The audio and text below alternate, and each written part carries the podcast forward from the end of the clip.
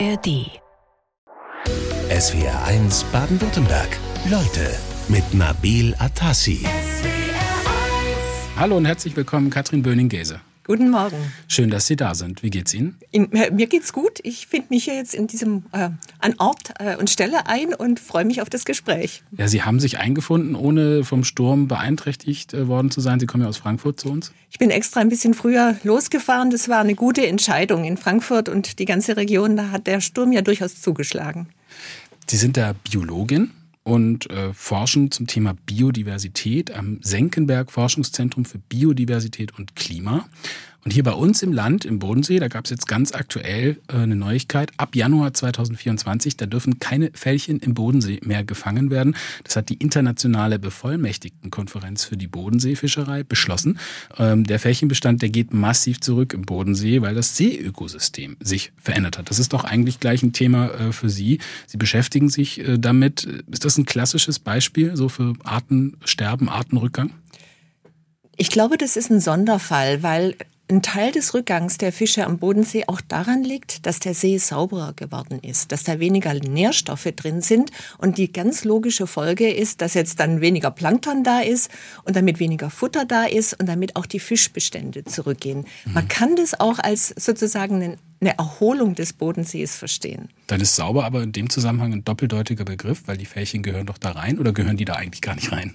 Viele Ökosysteme werden im Prinzip von den Nährstoffen und dann von unten nach oben über die Nahrungskette getrieben. Mhm. Und es ist ähm, nicht ungewöhnlich, dass äh, solche Phänomene auftreten. Wir haben das auch in der Nordsee. Auch da hat äh, der Umweltschutz äh, positive Stufen Folgen gehabt in dem Sinne, dass weniger äh, Düngemittel die Flüsse runterkommen, dass die Nordsee sauberer geworden ist und dass sich da dann auch ähm, die Fischbestände verändern und wieder Arten, die auf sauberes Wasser angewiesen sind, erholen. Das heißt, äh, das ist eigentlich eine gute, also eine traurige Entwicklung eingebettet in eigentlich eine positive Entwicklung. Richtig, das ist in, in, gewisser Weise das Ergebnis der starken Umweltschutzmaßnahmen, die wir so in den 70er, 80er Jahren hatten, wo wir mehr Kläranlagen gebaut haben und versucht haben, weniger Düngemittel in die, in die Flüsse reinzubekommen. Mhm, trotzdem sind die Berufsfischer jetzt natürlich nicht begeistert von dieser Entscheidung, haben eine sehr kritische Sicht auf das Fangverbot. Die sagen, das Problem liegt zum Beispiel bei den äh, Zugvögeln, die die Fische fressen, die Kormorane in dem Fall. Äh, und sie haben es gesagt, Nährstoffgehalt im See ist ein Thema, auch die Hotelverbände. Das ist aber schon ein klassisches Beispiel Beispiel für so einen Interessenskonflikt. Auf der einen Seite die Natur und das Ökogleichgewicht und auf der anderen Seite die Interessen der Wirtschaft äh, und vielleicht auch des lokalen Tourismus jetzt im Fall des Bodensees. Ich habe da vollständig Verständnis für die Fischer und auch für die lokalen Hotelbetriebe. Das ist ja auch, äh, trägt zur Identität der ganzen Region bei, die Fällchen. Was aber dann schon besorgniserregend ist, wenn die Fällchenbestände so zurückgehen und ähm, wir haben dann als Wissenschaftlerinnen auch nicht immer alle perfekten Antworten, aber dann mal ein paar Jahre auf das Fischen zu verzichten und zu schauen, was passiert, ist schon die richtige Antwort. Mhm. Letztlich muss das Ziel sein, zu einer nachhaltigen Fischerei zu kommen, sodass dann eben die Bestände stabil bleiben und dass wir nicht mehr angeln, als dann eben der See auch wieder produziert. Da würden die Fischer jetzt wahrscheinlich am Bodensee sagen, machen wir schon längst. Wenn das so der Fall wäre, würden die Bestände nicht zurückgehen. Mhm. Also das ist schon ein Warnsignal, dass, dass man beim Management was tun muss.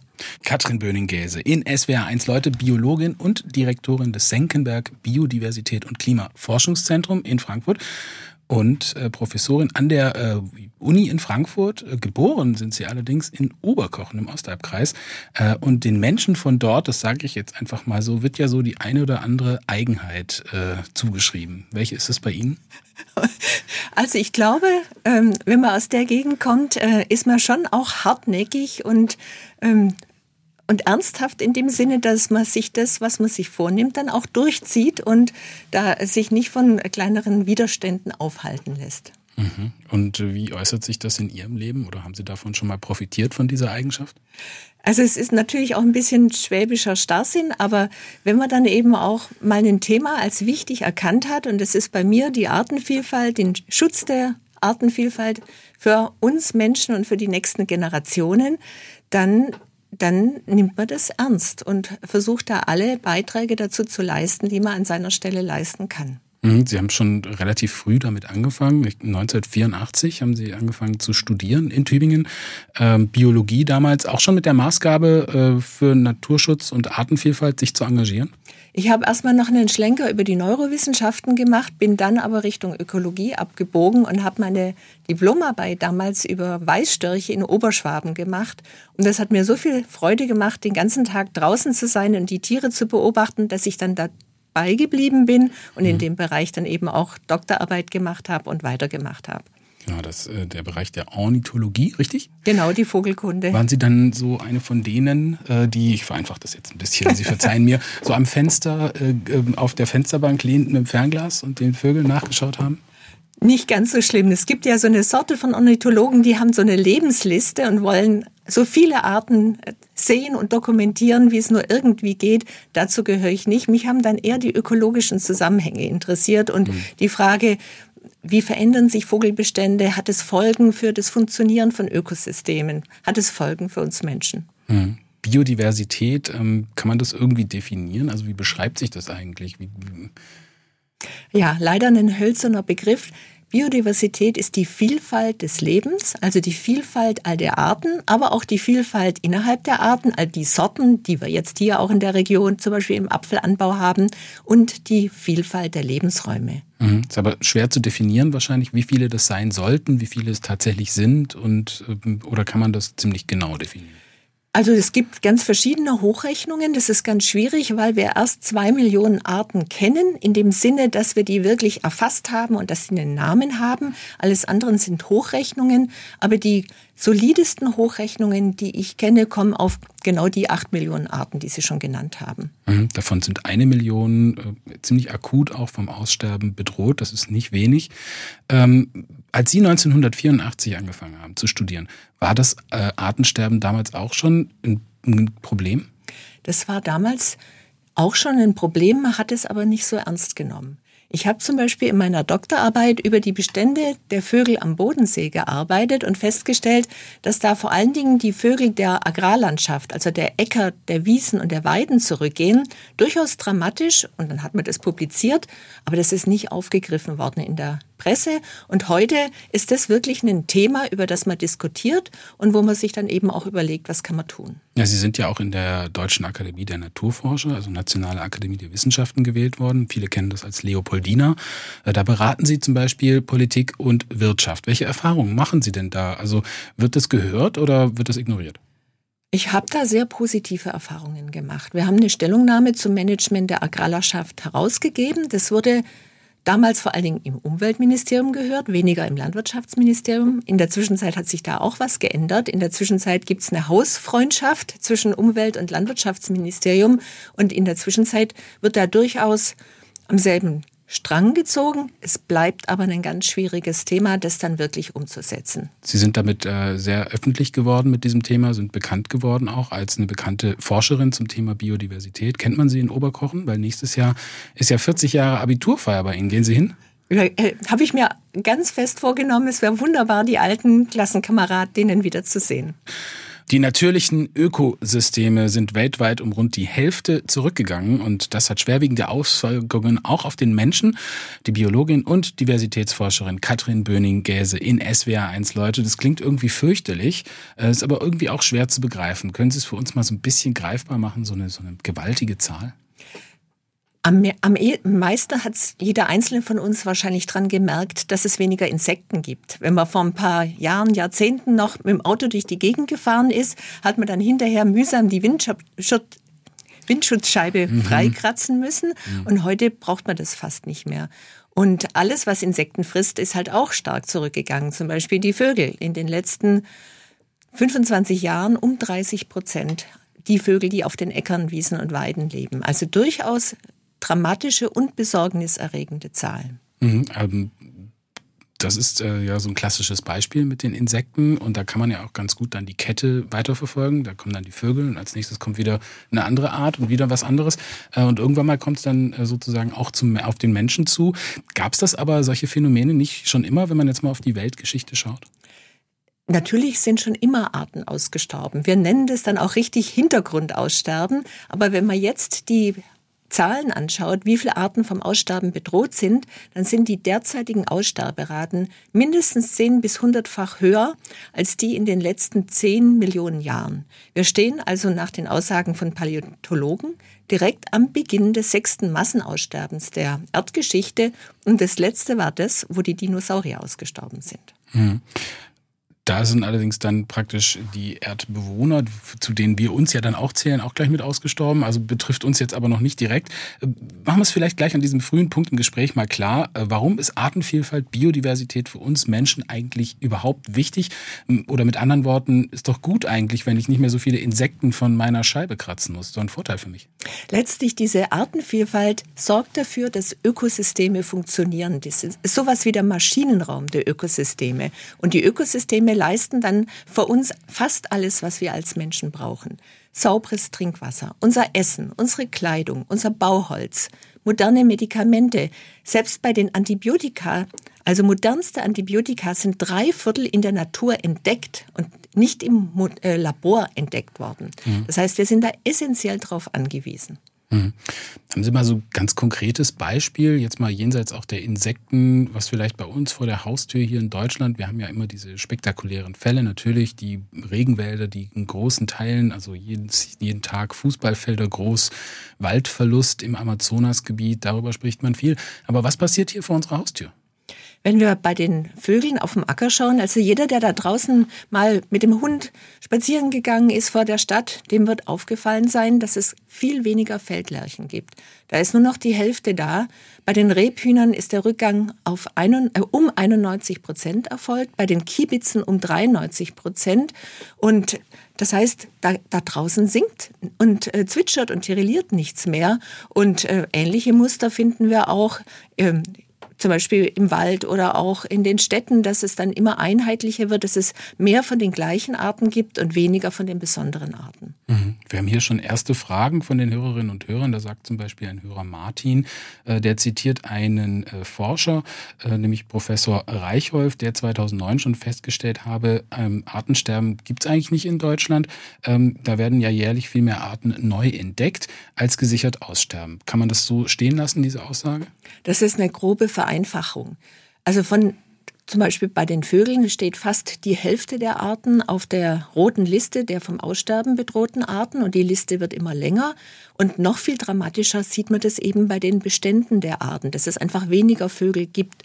Und wenn das so weitergeht, dann also können die Arten auch aussterben. Zum Beispiel bei uns in Hessen ist der Kiebitz mal ein häufiger Vogel gewesen. Jetzt ist er auf der roten Liste und kurz davor in der Region, im Land auszusterben. Hm.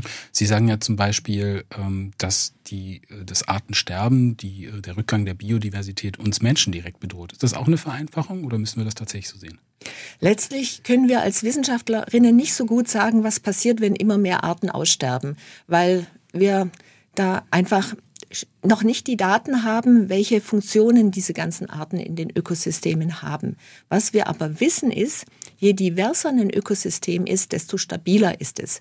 Wir haben es beim Wald gemerkt. Gesunde Mischwälder haben jetzt diese Hitzesommer eigentlich ganz gut überstanden. Was jetzt massiv verschwunden ist, sind äh, Monokulturen, Fichtenmonokulturen.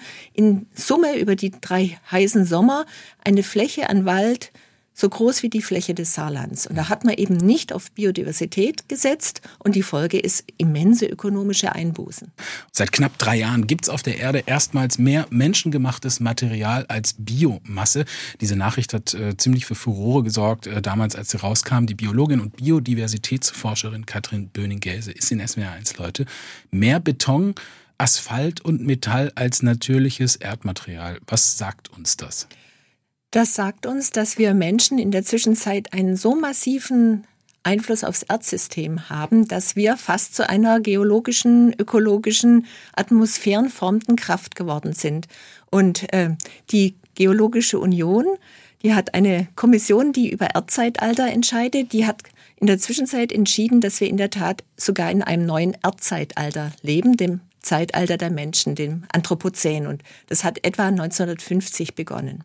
Das sagt man heute, weil das ist ja noch eine relativ neue Bezeichnung. Vor 20, 30 Jahren gab es diese Erkenntnis noch gar nicht. Nein, wir haben mit der Zeit gelernt, dass unsere Kräfte, die wir als Menschen aufs Erdsystem ausüben, doch viel größer sind, als wir dachten. Noch ein anderes Beispiel, das ich besonders plakativ finde.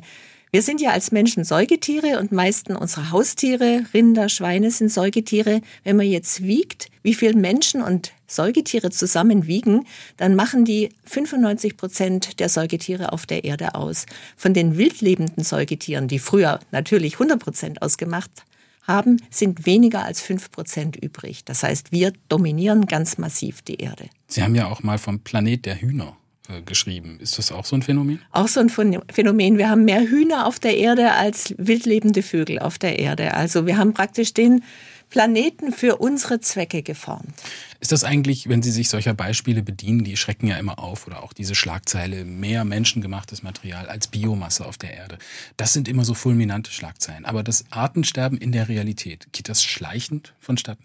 Das ist das Gefährliche. Das geht schleichend und die wenigsten von uns bekommen das mit. Das mit der Wildschutzscheibe ist natürlich ein Aspekt, aber wir haben das natürlich als Wissenschaftlerinnen auch gemessen. Da gibt es eine langfristige Erfassung von Insekten von äh, Bürgerwissenschaftlerinnen aufgenommen, von internationalen Statistikern ausgewertet. Und da haben wir gesehen, in einem Zeitraum von, sieben, äh, von ähm, 27 Jahren sind drei Viertel der Insekten verschwunden. Also das ist messbar und spürbar, aber dazu braucht es dann eben auch wissenschaftliche Evidenz, um das wirklich nachzuweisen.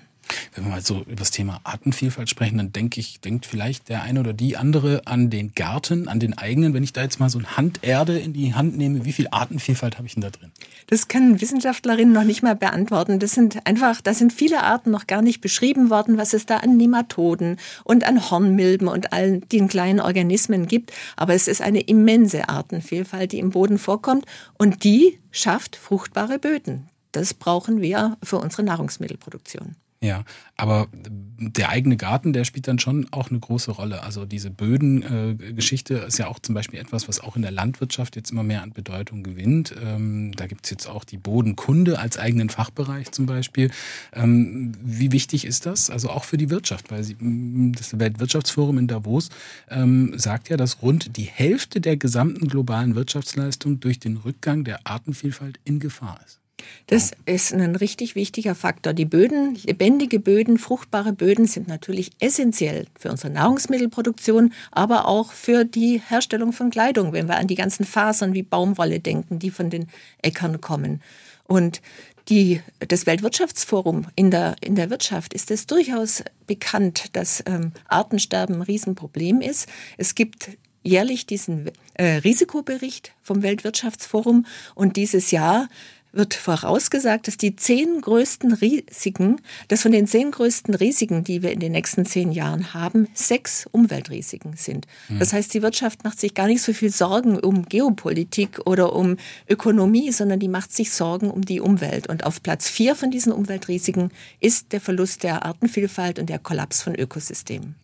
Sie forschen zur Biodiversität. Es sind jetzt einige Nachrichten schon reingekommen von unseren Hörerinnen und Hörern. Äh, das beginnen wir mal mit einer Klarstellung Meldung, nämlich von Harald Weber, der kommt aus Königsbronn. Das ist äh, bei Ihnen in der Gegend äh, und die sagt er nämlich, Oberkochen ist nicht in Oberschwaben, auch wenn man in beidem äh, das Wort Ober lesen kann. Also das äh, wollen wir dann hier diese Korrektur schon auf jeden Fall auch so vermerken. Das habe ich dann falsch gemacht in dem Zusammenhang. Jetzt kommt eine Frage von äh, Karl Ulrich, der hat mal gehört, dass Spinnenforscher davon ausgehen, dass es circa eine Million Spinnenarten gibt.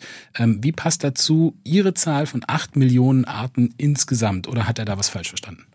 Das ist wirklich ein schwieriges Thema. Gerade bei Spinnen und bei Insekten, da kennen wir wirklich nur einen Bruchteil der Arten auf der Erde. Und dann versucht man mit allen möglichen Methoden Hochrechnungen anzustellen. Und da sagen die einen Wissenschaftlerinnen was anderes als die anderen. Und die solideste Gesamthochrechnung sind wirklich diese acht Millionen Arten, die es auf der Erde gibt. Und das braucht auch noch mehr wissenschaftliche Forschung. Mhm. Da merkt man schon, worüber wir sprechen, nämlich über das Thema Artenvielfalt und Biodiversität ist eigentlich das Gleiche, ne? Ähm, die steht massiv unter Druck, geht dramatisch zurück. Mit spürbaren Folgen für uns. Aber welche sind das?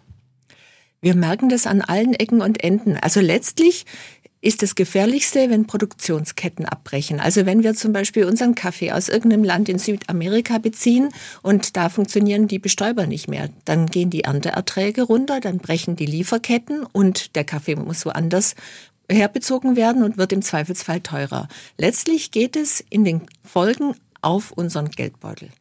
Sie haben ja gesagt, äh, vorhin gesagt, dass Antibiotika zum Beispiel zu größten, allergrößten Teil in der Natur, in dieser Artenvielfalt drinstecken. Also Medikamente, die wir dringend äh, brauchen.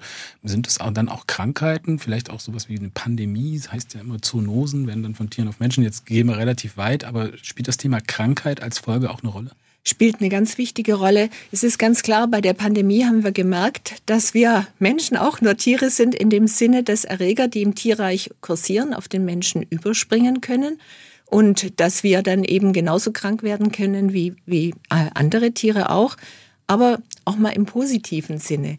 Biodiversität ist auch gut für unsere psychische Gesundheit.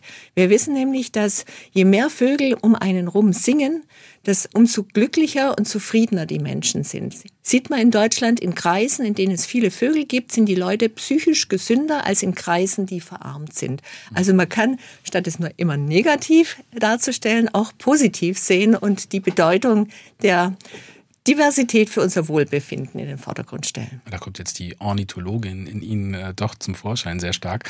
Ähm, wenn man über die Ursachen spricht, also warum sterben eigentlich so viele Arten aus? Warum geht die Artenvielfalt so stark zurück? Und das ist ja kein Phänomen, haben wir ja auch schon gesagt, was nur in Brasilien oder anderswo in der Welt zu beobachten ist, sondern auch bei uns hier vor der Haustür. Ähm, da gibt es ja so die großen fünf Gründe, die da immer genannt werden. Welche sind denn das?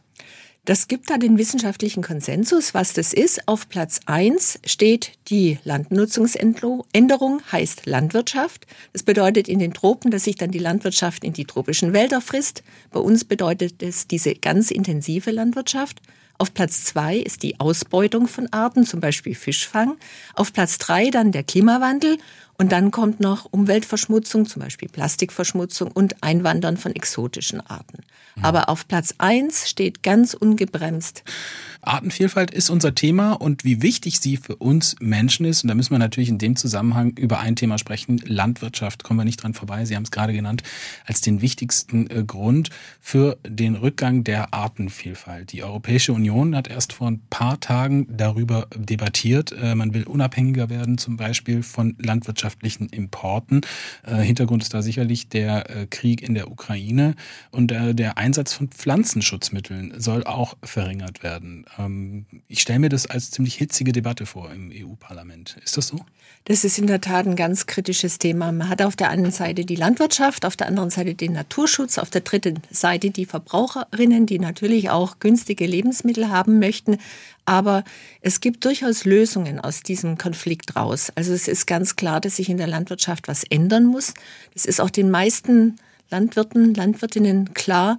Und wo wir da hin müssen, ist Richtung Ökologisierung der Landwirtschaft. Das bedeutet auf der einen Seite echter Ökolandbau, aber auch mehr Biodiversität im konventionellen Anbau. Und da gibt's tolle Modellprojekte, die zeigen, dass da durchaus viel möglich ist. Mit Untersaaten, also dass man da nicht nur ein Getreide ausbringt, sondern andere Arten dazu, Hecken, Blühstreifen, dann auch mal eine Brachfläche. Und damit könnte man hohe Produktivität haben und gleichzeitig hohe Artenvielfalt. Mhm, da sind Sie jetzt schon bei Lösungsansätzen, aber wo liegt denn eigentlich das Problem? Also Sie beschreiben ja die, unsere Landwirtschaft, unsere Produktionslandwirtschaft als das zentrale Thema, wenn es äh, ums Artensterben geht. Warum ist das so? Letztlich hat sich die Landwirtschaft nach dem Zweiten Weltkrieg in eine Richtung entwickelt, die vollkommen auf Produktivität gesetzt hat. Das war natürlich nach den Hungerjahren sinnvoll. Viel Produkte, günstige Produkte und da hat man alles optimiert. Pflanzenschutzmittel, Düngung, die Hecken entfernt, damit die großen Landmaschinen bessere äh, schneller über die Äcker fahren können und die kleinen Bäche unter die Erde gelegt. Also ganz viele Maßnahmen. Auch Stoppeläcker gibt's fast gar nicht mehr. Das Getreide wird schon im Herbst eingesät, steht den ganzen Winter in Wartestellung mit Glyphosat behandelt. Also ganz viel Hinrichtung Produktivität optimiert. Und wenn das so weitergeht, hat es möglicherweise Folgen für unsere Ernährung, indem eben auch unsere Ernährungssicherung immer volatiler wird, weil mhm. mit dem Klimawandel eben die Äcker auch immer weniger hergeben. Ja, die Landwirte stehen unter einem großen äh, Produktivitätsdruck auch. Auch das ist ein Ergebnis der EU-Politik. Äh, und da stehen sich ja auch Agrarpolitiker und die Agrarlobby und die Umweltpolitiker so gegenüber. Ähm, wie können es denn die Landwirte unter diesem Produktivitätsdruck überhaupt verändern? Also es gibt ja schon einen Trend hin auch zu einer ökologischen Landwirtschaft. Das kann man ja auch erkennen. Letztlich muss es für die landwirtschaftlichen Betriebe lohnend sein, biodiversitätsfreundlicher zu wirtschaften. Und das bedeutet, dass die Subventionen, und es sind in der Zwischenzeit fast sieben Milliarden pro Jahr für die landwirtschaftlichen Betriebe in Deutschland alleine, dass die so ausgeschüttet werden, dass die Anreize Richtung Schutz der Biodiversität, Schutz des Wassers, Schutz des Klimas leisten. Derzeit gehen die im Wesentlichen nach der Fläche, aber in Zukunft sollten die eben nach den vollständigen Leistungen, den Gemeinwohlleistungen der Betriebe für die Menschen gehen. Hm. Wenn man jetzt die Kettenredaktion weiterverfolgt, äh, wenn das weiterhin produktiv für die äh, Landwirte sein soll, dann werden natürlich die Preise steigen. Oder ist es keine logische Folgerung? Nicht zwangsläufig. Also gerade jetzt in der Ukraine-Krise hat man gesehen, dass ähm, die Preise für Ökolebensmittel gar nicht so stark gestiegen sind, weil der Ökolandbau viel weniger am Dünger und an dem Import hängt und eben geschlossene Kreisläufe auf dem Acker hat. Die konventionellen Lebensmittel sind viel teurer geworden. Mhm. Äh, wenn man jetzt von äh, einer Landnutzung oder Landübernutzung spricht, haben Sie vorhin gesagt, ist ja nicht nur die Landwirtschaft, es ist auch Straßenbau, sonstige Versiegelung. Also wenn ich mir angucke, was in Städten, wenn neu angebaut wird, jetzt gemacht wird, ist ja eher, dass man Flächen eher versiegelt. Beton, also Beispiel Stuttgart, da sind viele Plätze eigentlich von bebäumten Plätzen eher zu Betonplätzen umgebaut worden. Wie groß ist denn das Problem? Also wir wollen es ja nicht nur auf auf die Landwirte äh, schieben. Das ist in der Tat ein Problem und das muss sich unbedingt ändern. Wir sollten in, bis zum Jahr 2030 spätestens an den Punkt kommen, wo es keine Nettoversiegelung gibt, wo wir dann auch Entsiegelung von Hinterhöfen, von Plätzen haben, mehr Grün in der Stadt. Das brauchen wir auch allein für ein angenehmes Klima jetzt in diesen heißen Städten äh, bei den hohen Temperaturen. Aber wenn man sich von den Flächen her anschaut, die Flächen in der Landwirtschaft ist es 50 Prozent der Landesfläche von Deutschland und die Städte machen derzeit und Gemeinden machen 14,5 Prozent aus. Also der, der Hebel, der ist in der Landwirtschaft größer, auch im Positiven. Frau Böning-Gäse, wir haben eine ganze Menge Rückmeldungen bekommen und auch eine definitive Klarstellung zum Thema Glyphosat in der Landwirtschaft. Vielen Dank, Gerhard Bahr aus Rosenberg dafür. Das möchte ich gerne genauso vorlesen. Natürlich wird ein Getreidebestand nicht mit Glyphosat behandelt, sonst würde er getötet. Aber vor der Einsaat werden Äcker damit abgespritzt, um vorher aufgelaufene Unkräuter in Anführungsstrichen zu vernichten, die dem gewünschten Getreide zur Konkurrenz werden. Ähm, das jetzt mal als Klarstellung Glyphosat. Und damit haben wir auch gleich ein ganz wichtiges Thema, finde ich. Denn Unkraut ist ja auch so ein Wort. Ne? Ähm, man sieht es jetzt zum Beispiel auf der Bundesgartenschau. Äh, da können sich jetzt Puristen natürlich auch wieder streiten Bundesgartenschau ist doch per se schon mal irgendwie Raubbau an der Natur. Ähm, aber es wird schon Wert gelegt in Mannheim dieses Jahr bei der Buga auf so eine Nachhaltigkeit. Also heißt, da gibt es auch so eine Brachfläche zu bewundern. Viele verstehen gar nicht, was passiert hier eigentlich. Sieht ja komisch aus. Man sieht nämlich erstmal gar nichts auf den ersten Blick. Ist das so ein erster Schritt fürs Umdenken? Ich finde es ganz toll. Es ist einfach so, wenn man die Natur machen lässt, dann wird die von ganz alleine divers. Also im Garten merkt man das auch, wenn man da nichts macht, dann wird der Rasen von alleine artenreicher und so eine Brachfläche, die sieht in der Tat erstmal braun aus, aber dann kommen eben die ersten Arten, siedeln sich an, die nächsten und so weiter. Und wenn man Glück hat, entsteht über die Zeit eine ganz diverse Wiese. Mhm. Im Dezember 2022, da gab es eine Weltnaturkonferenz in Kanada, in Montreal. Äh, da hat man sich ehrgeizige Ziele für den Erhalt der Artenvielfalt gesetzt. Können Sie mal kurz zusammenfassen, welche Ziele waren das? Das äh, prägnanteste Ziel ist, dass man sich vorgenommen hat, bis zum Jahr 2030 30 Prozent der Landes- und der Meeresflächen unter Schutz zu stellen. Da steht aber auch drin Renaturierung, 30 Prozent der degradierten Flächen sollen renaturiert werden. Da steht auch drin, man soll eine nachhaltige Landwirtschaft, Forstwirtschaft und Fischerei entwickeln. Mhm. Das klingt ja alles wunderbar, aber die Realität sieht anders aus. In Deutschland zum Beispiel ist die Fläche der geschützten Gebiete, Naturschutzgebiete, glaube ich, äh, gerechnet auf die Landesfläche unter 10 Prozent noch. Ähm, Gibt es da auch in der Politik ein Umdenken inzwischen? Also in Deutschland, wenn man alle verschiedenen Schutzkategorien zusammenzählt, da gibt es die Naturschutzgebiete, die Sie gerade genannt haben. Es gibt aber auch noch Natura 2000 Gebiete und Biosphärenreservate und Landschaftsschutzgebiete. Und damit kommt man fast auf die 30 Prozent, die wir in Deutschland erreichen müssten.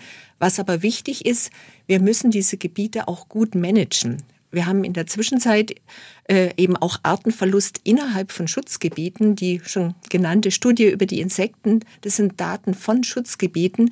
Das heißt, wir müssen auch in Schutzgebieten besser schützen, sodass sich da die Artenvielfalt wirklich erholen kann. Mhm. Gibt ja wirklich auch große Interessensgemengelagen. Also wenn man jetzt beispielsweise an die Energiewende denkt, äh, da gibt es ja auch große Diskussionen, gerade hier im Land in Baden-Württemberg. Ähm, einerseits brauchen wir Windräder für die Energiewende. Andererseits kritisieren Naturverbände äh, in Baden-Württemberg die mangelhafte Berücksichtigung der Natur und der Biodiversität. Man kann es doch eigentlich nur falsch machen.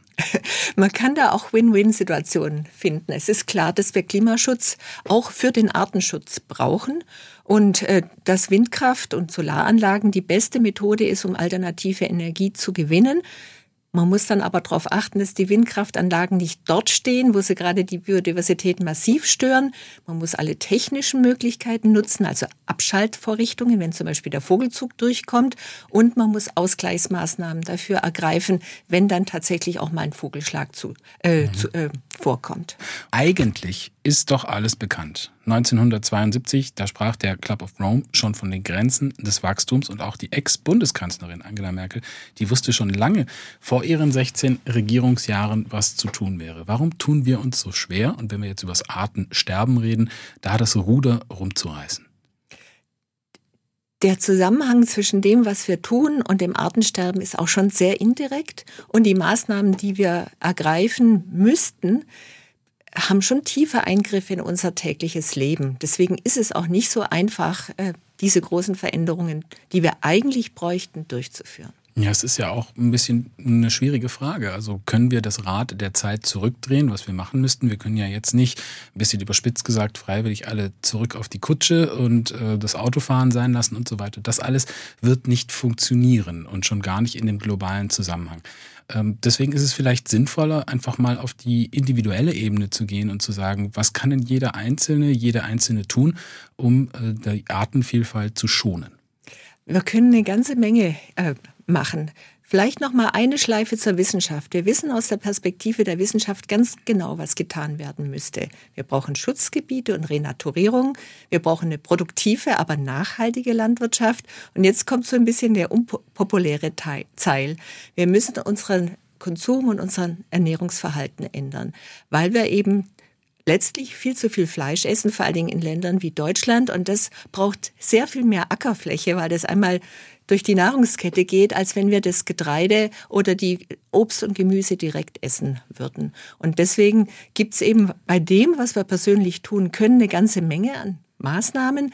Dazu gehört zum Beispiel im Garten anfangen oder auf dem Balkon anfangen. Da blütenreiche Wiesen statt Rasen, einheimische Büsche statt Rhododendron.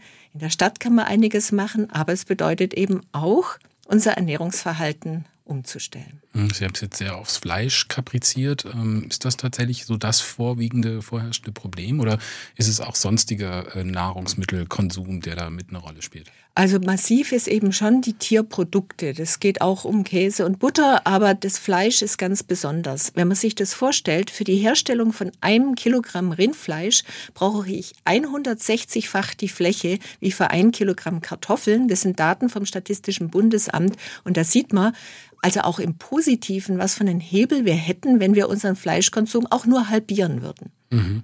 Also äh, so ein bisschen die Sonntagsbraten-Mentalität wieder zurückgewinnen. Äh, das ähm, genau. gut, äh, Fleischersatzprodukte ist jetzt nochmal ein anderes Thema. Das müssten wir jetzt nochmal extra aufmachen. Auch ein schwieriges Feld, finde ich. Ähm, was kann man denn noch tun? Also ganz konkret. Ich würde nochmal gerne zurück zu dieser Handvoll Erde im Garten. Äh, was kann ich in meinem eigenen Garten? Sie haben es gesagt, eigen, artenreiche Wiesen. Sie haben auch gesagt, was kann man in der Stadt machen? Es gibt ja auch viele Stadtmenschen. Was können die machen auf ihrem Balkon? Bienenfreundlich oder wie sieht das Bienenfreundlich, aus? Bienenfreundlich zum Beispiel Salbei oder Lavendel statt Geranien und äh, wie gesagt die Wiese. Und äh, wir haben unseren Rasen aufgegeben, vor allen Dingen, weil wir den nicht mehr ähm, gießen wollten und haben dann die Wiese eingesät. Und jetzt kann man auf der Terrasse sehen, was für ein Flugverkehr an Insekten in dieser Wiese unterwegs ist. Und man braucht die Wiese auch praktisch gar nicht gießen, machen wir einmal im Monat oder so. Und man hat Artenvielfalt und Schmetterlinge und Bienen und viel Freude daran und die Stieglitze kommen und fressen die Samen. Also man kann direkt vor der eigenen Haustür anfangen. Mhm. Wir sind global natürlich auch auf dem Weg einer wahnsinnigen Urbanisierung. Entsiegelung, wie realistisch ist das? Also, dass wir versiegelte Flächen wieder aufmachen, Beton weg, dafür Natur hin? Das kann sehr gut funktionieren. Wir haben zum Beispiel in Frankfurt Förderprogramme für das äh, Begrünen von Fassaden oder für die Begrünung von Dächern, aber auch für die Entsiegelung von Hinterhöfen. Und das funktioniert. Da kann man auch wieder eine Wiese haben, da kann man auch wieder Bäume pflanzen. Die können richtig lebenswert werden. Hm, also viel Klein-Klein macht auch ein großes Ganzes. Jeder und jede kann was tun. Katrin Böning-Gese, vielen Dank für Ihren Besuch in SWR1, Leute. SWR1 Baden-Württemberg. Leute, wir nehmen uns die Zeit.